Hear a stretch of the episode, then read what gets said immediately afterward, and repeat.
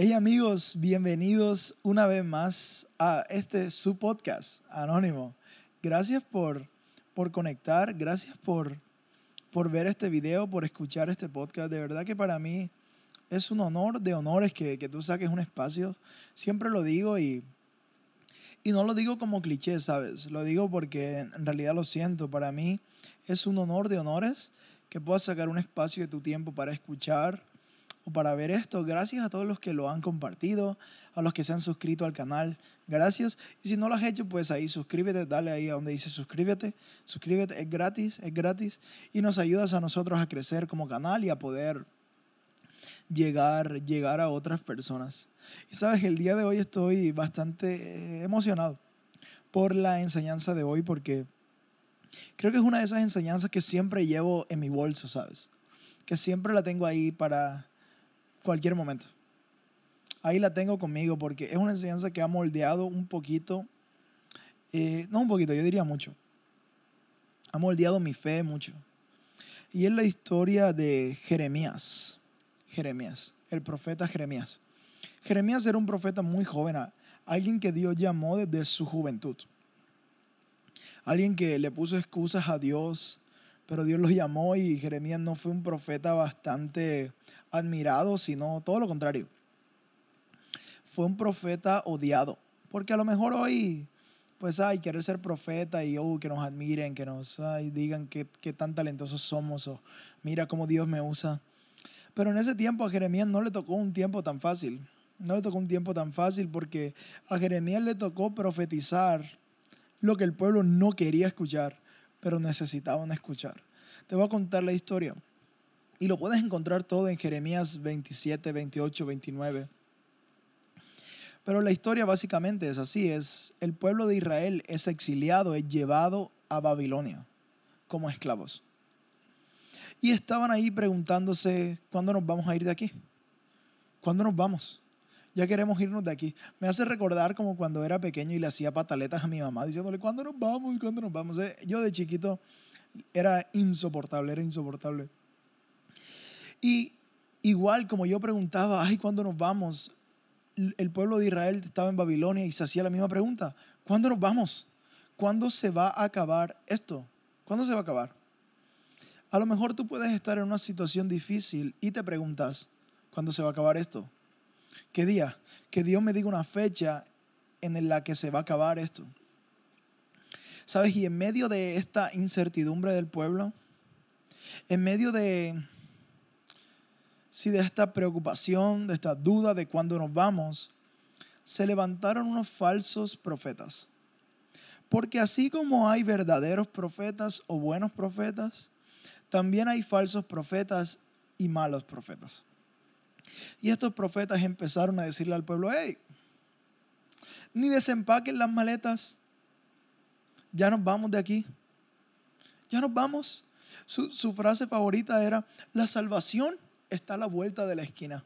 Lo mejor está por venir. Qué bonito se escuchaba.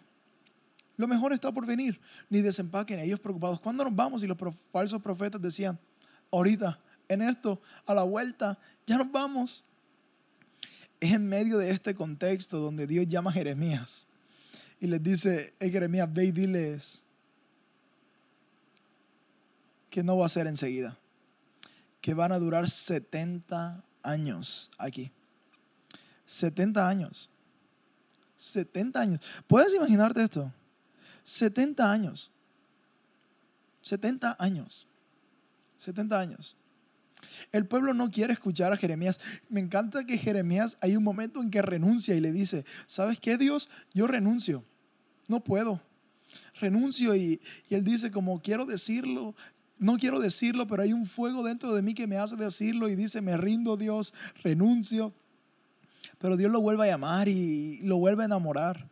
Pero Jeremías llegaba y les dice, ya que están aquí, o sea, ya que van a pasar 70 años, construyan casas, cultiven, cásense, tengan hijos, trabajen para que prospere la ciudad, porque si la ciudad prospera, ustedes también van a prosperar les dice que literal no se dejen engañar por los falsos profetas que vienen con mentiras, con patrañas. Pero me encanta que hay un versículo súper famoso en Jeremías 29, 11. Él les dice, sí, van a demorar 70 años. Voy a, leer desde el versículo 9. Dice, no se dejen engañar. Aquí va a salir el versículo. Aquí va a salir el versículo. Ya veo a los chicos de, que lo edita, a Jesús, preocupándose, pero aquí, aquí va a salir. ¿Cierto que sí? Aquí, aquí está saliendo. Aquí está saliendo. Dice, no se dejen engañar por esos profetas y adivinos que andan entre ustedes y que usan mi nombre para anunciar sus mentiras, decía Jeremías. No crean en los sueños que dicen tener. Les aseguro que yo no los he enviado. Ustedes van a vivir unos 70 años en Babilonia. Imagínate. Cuando se cumpla ese tiempo, les prometo que los haré volver a Jerusalén. Ahora dice el versículo 11, mis planes para ustedes son solamente de bien y no de mal, son para su bien. Voy a darles un futuro lleno de bienestar. Cuando ustedes me pidan algo en oración, yo los escucharé. Cuando ustedes me busquen, me encontrarán, siempre y cuando me busquen de todo corazón. Estaré con ustedes y pondré fin a la condición de esclavos. Los reuniré de todas las naciones por donde los haya dispersado y los haré volver a Jerusalén. Les juro que así lo haré. Es interesante, ¿no? Cómo tienen que pasar 70 años y acá está la promesa de que van a volver. Y en el medio Dios les dice, sigo teniendo buenos planes para ustedes. Porque este es nuestro Dios, el Dios que está en el medio con nosotros. 70 años, hay una promesa de que vamos a volver, pero aquí hay una brecha donde Dios nos dice que en esa brecha Él tiene buenos planes para nosotros. Entonces, si hay algo que quiero que te quede claro es, no importa qué tan dura sea la temporada que estés viviendo, Dios sigue teniendo buenos planes para tu vida. Si lo voy a repetir. No importa la temporada que estés viviendo, Dios sigue teniendo buenos planes para tu vida. Él está en el medio, ¿sabes? Caminando contigo en tu problema. Y sabes, no sé por qué creemos que Dios nos ayuda al principio de algo y nos suelta hasta que lleguemos al final. Pero la realidad es, es que Dios nos acompaña en el proceso. Es que en esos 70 años y la promesa de que íbamos a volver, Dios nos acompaña en este proceso no, estamos solos en medio del proceso. Dios camina las adversidades con nosotros. Él camina las adversidades conmigo y contigo. En tu problema, en lo que sea que estés viviendo, Dios no te ha dejado solo. Él va a estar contigo.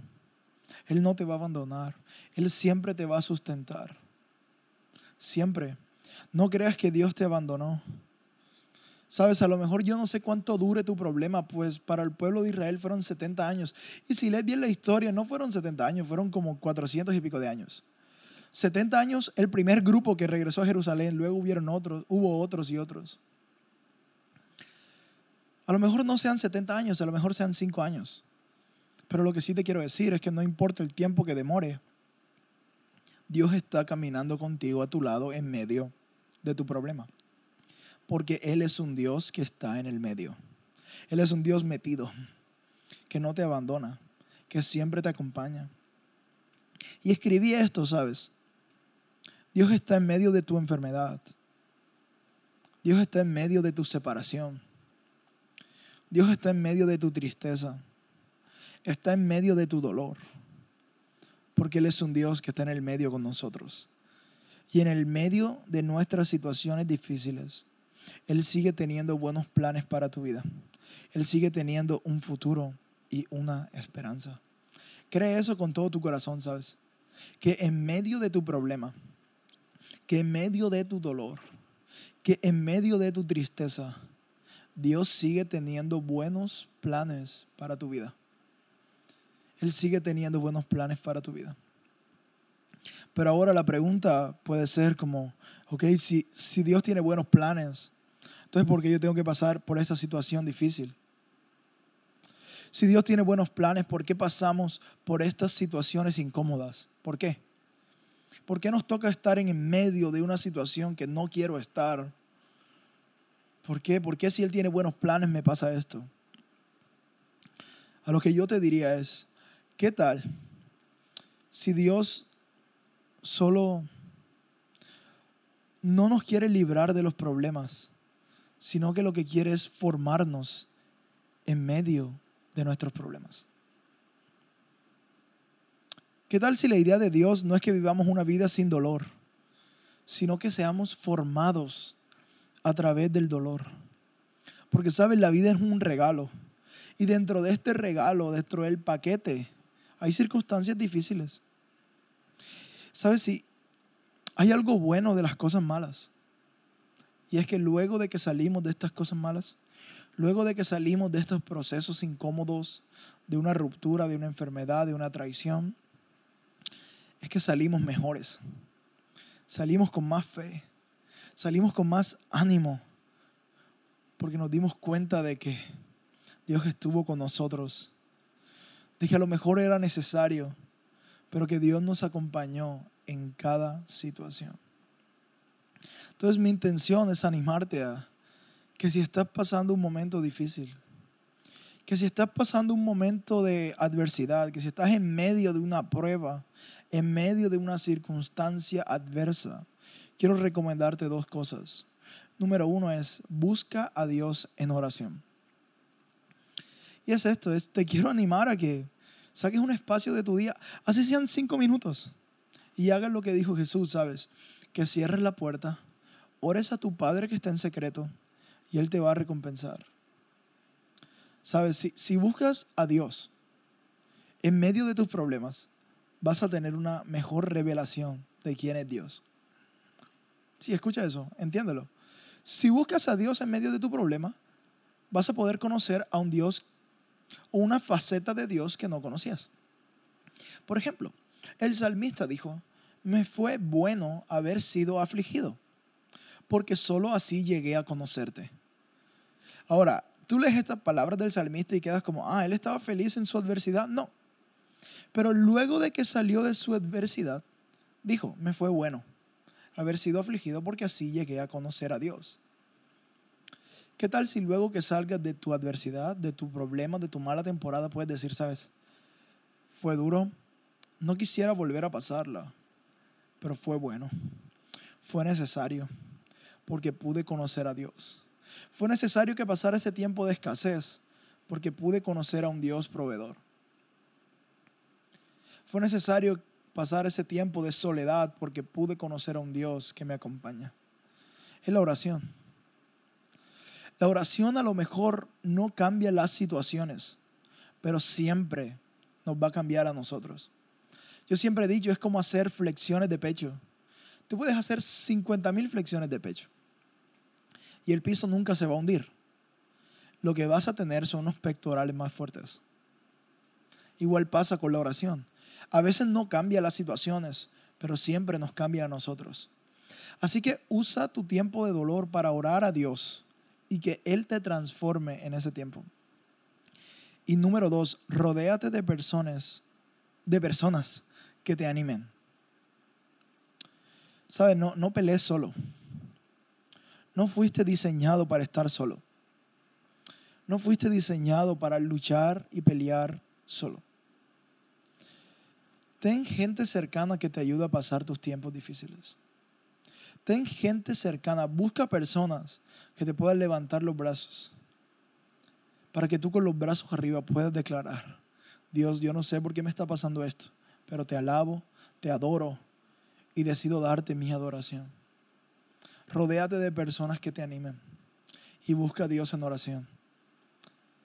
Eso te va a ayudar a transformarte en el tiempo del dolor. Porque sabes, cristianismo no vino a solucionar tus problemas. Cristianismo vino a ayudarte a sobrellevar los problemas. Cristianismo no es una religión que te evita los problemas. Es una relación que te ayuda a soportarlos. Y, mi ánimo para ti es decirte, vas a salir de esta. No será sin dolor, no será sin llanto, pero vas a salir con oro en tus manos. Vas a salir, vas a salir mejor de esto. Vas a ver. Y si te gustó este episodio, si te ayudó, si crees que le puede ayudar a alguien, compártelo en tus redes sociales, comenta, dale like. Mándaselo a alguien. Y sé que, que vamos a poder seguir creciendo como comunidad y desde ya quiero darte las gracias por eso. Sí, gracias. Nos vemos. Nos vemos el próximo episodio. Saludos.